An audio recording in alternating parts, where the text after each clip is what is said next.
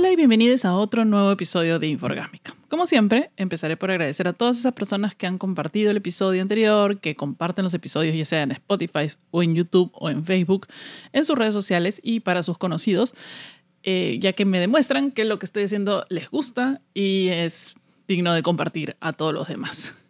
Otra cosa que quería decir es, si se quieren divertir un rato, si ustedes son feministas, se quieren divertir un rato con los comentarios en mi canal de YouTube, voy a dejar un enlace a uno de los videos que aparentemente tiene la mayor cantidad de comentarios misóginos que pueden existir en el mundo.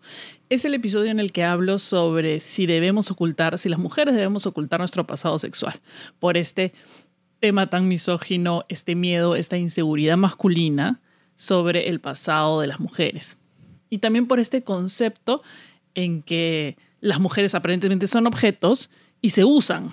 Entonces, si ya lo usaron mucho, ya no, no vale, ya no vale. Quieren algo nuevito. Entonces, digamos que a cierta edad ya bien difícil conseguir algo nuevo, ¿no? Este, pero bueno, un montón de hombres cisgénero, heterosexuales, han decidido explayarse y no me había dado cuenta porque este tiempo han dado de vacaciones, así que han decidido desplayarse y dejarme unos comentarios, cada uno más estúpido que el otro. Los diría, los voy a, creo los voy a decir en el episodio bonus que viene a continuación. Voy a comentar algunos de esos comentarios. Eh, y realmente son dignos de... son dignos de burlarse casi todos. Así que si tienes un rato, quieres descargar tu ira con alguien, quieres, no sé, pues Mm, tienes alguna una cosa ahí que tú, tú, quieres descargar tu energía, te invito, dejo, he dejado el enlace en el, este, la descripción de este episodio en, en todas las cuentas, este, para que puedas visitarlo y dejar tu comentario, ¿no? leerlos y dejar tu comentario a esos amables caballeros, ¿no? Que han decidido pasar por, por alguna razón, han decidido ver el video que no les compete, eh, porque es para mujeres. Eh, y, y nada, diviértanse, más bien, diviértanse, háganme el día porque me encanta revisar los chismes y la pelea. En más, en el video en que hablo de hagamos un trío, hay una pareja que termina gileando con, con uno más para poder hacer un trío, pero uno está en Colombia, uno en México. Una cosa divertidísima. Vayan, y, vayan a los comentarios y comenten y ayuden. Eh, el tema del día de hoy es eh, todos los mitos sexuales sobre el placer femenino, sobre y sobre todo por el tal denominado punto G. ¿Por qué hago este tema? Este tema eh, eh, eh, lo he traído hace algunos días porque mm, la verdad que no sé si es que desde que vine acá, no recuerdo mucho porque en Lima los últimos años estaba la pandemia, así que no salía mucho, pero hay una obsesión entre los hombres heterosexuales. Obviamente sé que este video es específicamente para las mujeres que han tenido experiencias con hombres heterosexuales. Porque sé que las mujeres saben dar el, placer a otras mujeres de todas maneras porque conocen su cuerpo, saben de lo que estamos hablando, etcétera, etcétera. El mejor sexo es con otra mujer, definitivamente. Pero los hombres heterosexuales tienen mucho que aprender. Y hay que comprendernos, no es su cuerpo, no han venido con el mismo equipamiento eh, y el nuestro es muy, mucho más complejo que el suyo. Nosotros, y para colmo, no se ha hablado mucho de nuestro equipaje, sino se ha hablado mucho más de, de los hombres. Entonces es más fácil eh, haber aprendido y además son bastante, digamos que la misma sociedad ha hecho que las mujeres no reclamemos mucho qué cosa queremos o que, o que hagan esto, qué sé yo. Porque también los hombres se ponen en un plan de engreídos, como, ay, no soy bueno. O sea, si, si, si algo les pasa mal y no tienen un buen performance, también cagan todo porque ya no quieren hacer nada. Entonces es como, amigo, no, o sea, tú tienes que hacer cosas. Eh, tu pene no es el único aditamento diseñado para nuestro placer sexual. Te voy avisando. Existen otras cosas con las que vienes también que puedes utilizarlas y va a ser mucho mejor que esta situación que está pasando aquí. Entonces, una de las cosas que ha pasado, me está pasando últimamente es que aparentemente todos los hombres se leyeron el libro de El punto G o han leído algún artículo o han visto algún video de YouTube, no sé, alguien les ha dicho que el punto G es el mejor lugar y lo único que tienes que hacer es meter los dedos o lo que sea y tocar ahí hasta que sin ninguna técnica, sin ningún sin, ninguna, o sea, disculpen, pero a mí no. Gracias. No sé dónde han leído que existe un punto G, que está el punto G. sabemos que en algún momento se volvió como muy famoso el término punto G, que existía una zona específica dentro de la vagina de la mujer que eh, concentraba que era la mejor estimulación, perfecta para hacer squirting, qué sé yo, y que produce ciertas sensaciones, etcétera, etcétera. ¿Es verdad o no es verdad que existe este, que, que existe el punto G? Aún está en debate. Aún está en debate. Algunas personas dicen que sí es un punto exacto, algunas personas dicen que... En fin, vamos a aclarar aquí un poco más o menos lo que conocemos por ahí sobre el punto G y otras cosas.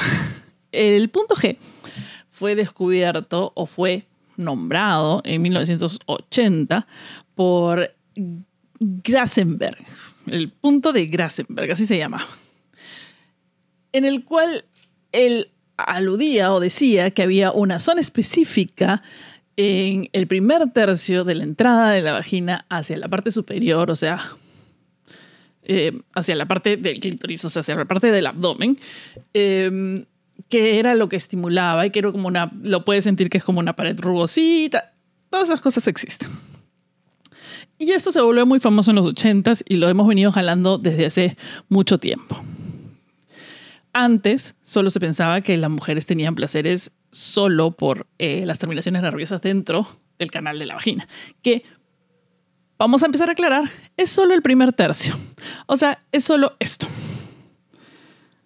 Y esto lo estoy indicando así con esto, que amigas no necesitan el resto.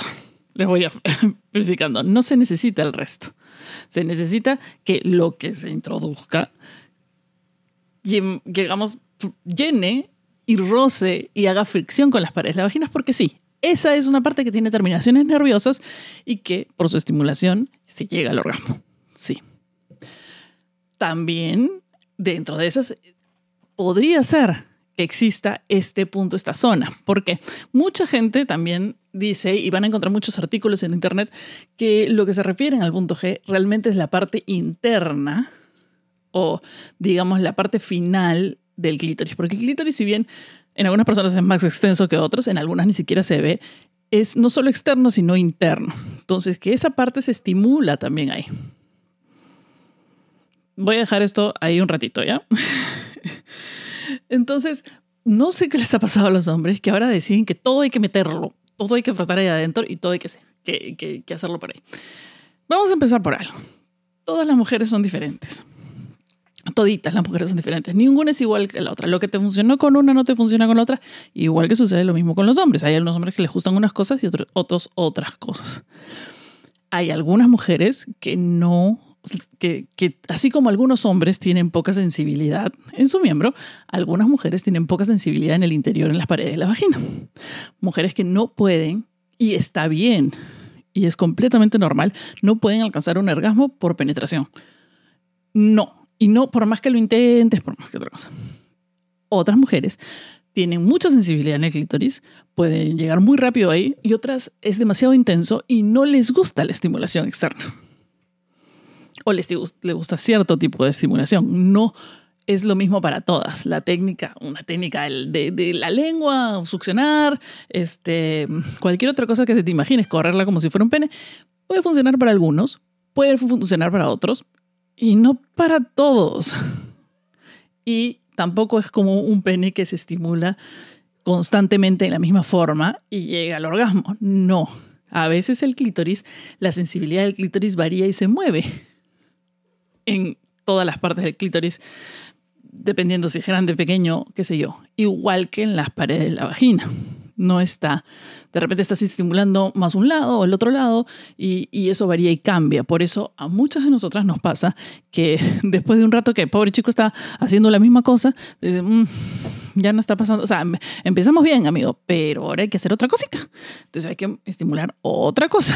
No hay que seguir en el mismo, en el, mismo punto obsesionado. No es como la corrida del pene. Discúlpeme, pero no es así.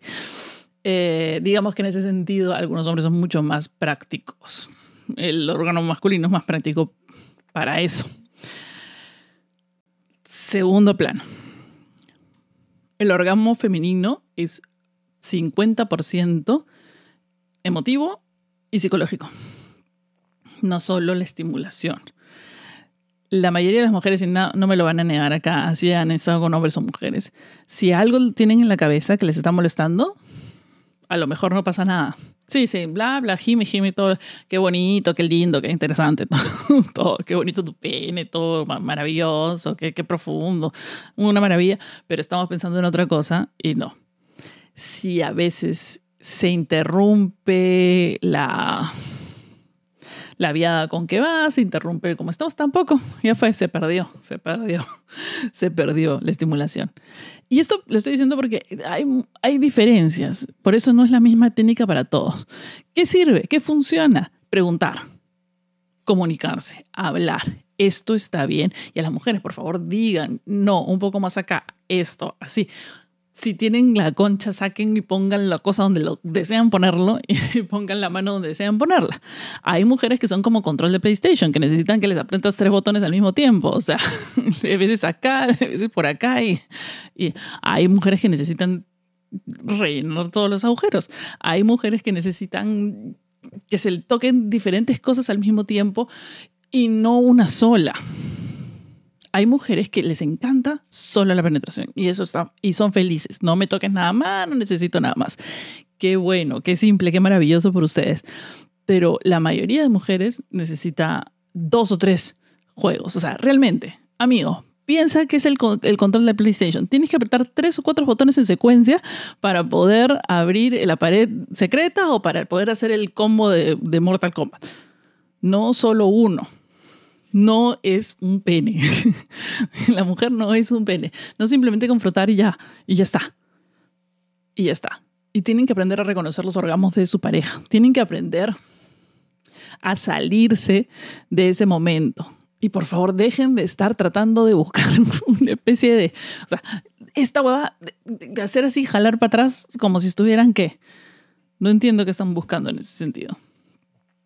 Dejen de dejen de leerlo, dejen de ser teóricos, escuchen más a su pareja, no simplemente por estar, digamos, eh, gimiendo un poco, qué sé yo, la mujer va a llegar al orgasmo. No.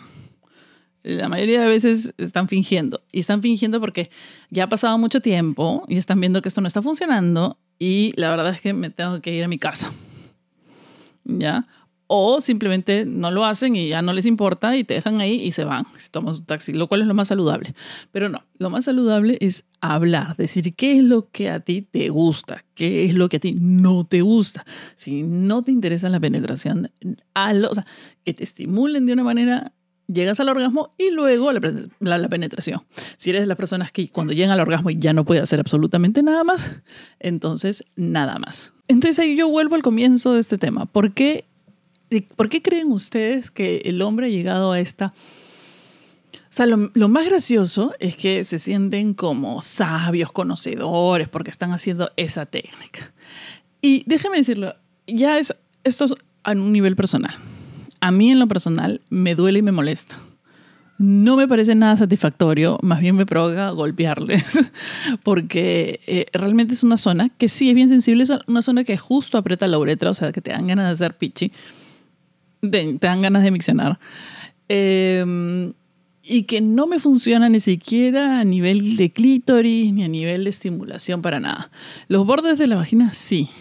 De repente el mío se encuentra en otro lado. O sea, se encuentra porque el, supuesto punto G o esa zona que dicen que se estimula más o qué sé yo, no, o sea, también la, la longitud o la o dónde se encuentra, realmente hay que buscarla. No es como que ahí ya, ya está. No, hay que hacerlo, hay que hacerlo despacio, hay que indagar, hay que investigar. Hay que hacerlo uno mismo, por su cuenta, y después con una pareja. Si tienes una pareja estable, siéntense un rato a jugar y hacer eso. A experimentar. La mujer necesita una estimulación previa, o muchas mujeres, no voy a hablar por todas, algunas mujeres necesitan bastante estimulación previa simplemente para empezar.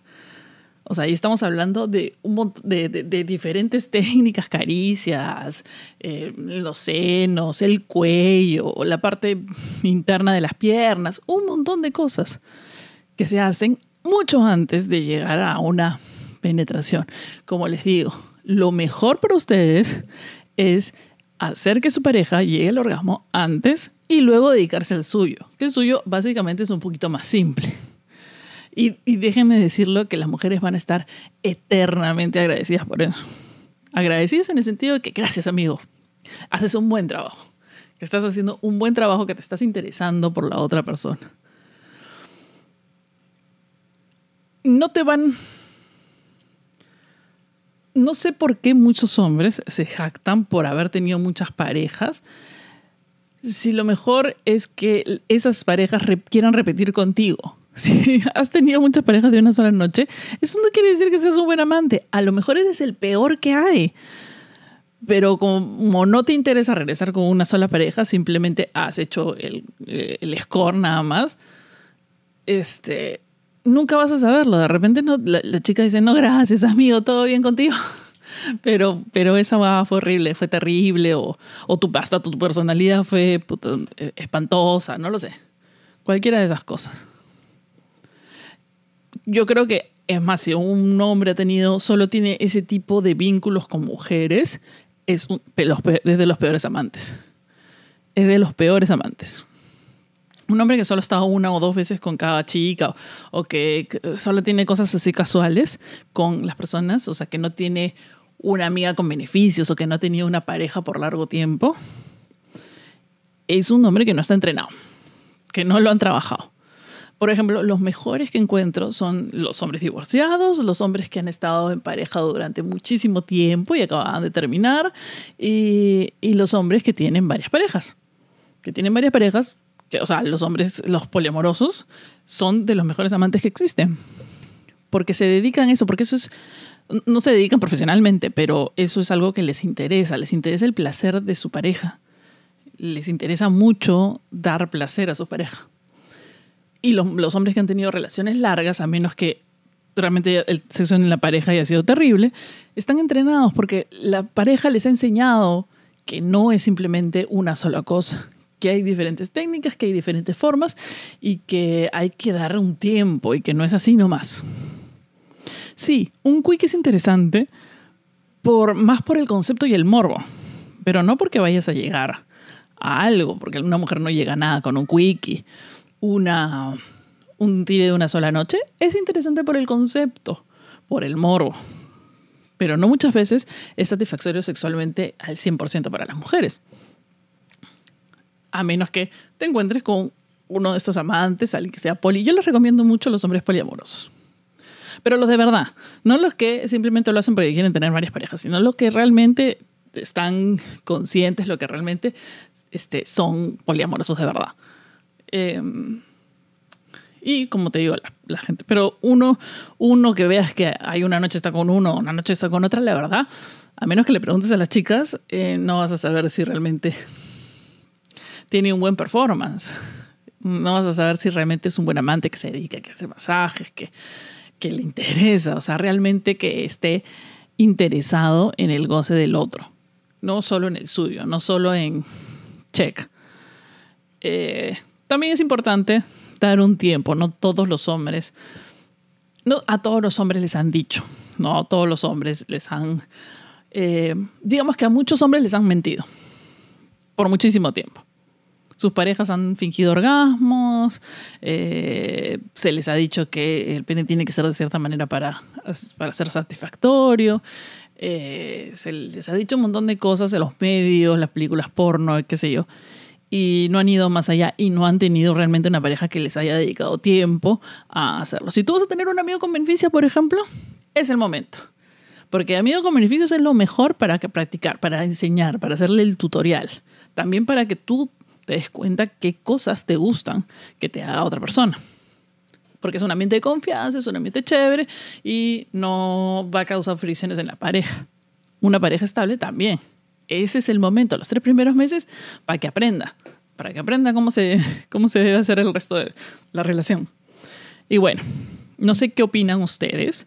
Cuéntenme si eh, tienen una experiencia parecida a la mía, una experiencia diferente, pero también eh, les preocupa ciertas cosas de la estimulación erótica, de la sexualidad de los órganos femeninos. Eh, me lo dejan en los comentarios o lo comentan también en el Spotify o en mis redes sociales. Y nos escuchamos el próximo episodio de Inforgámica.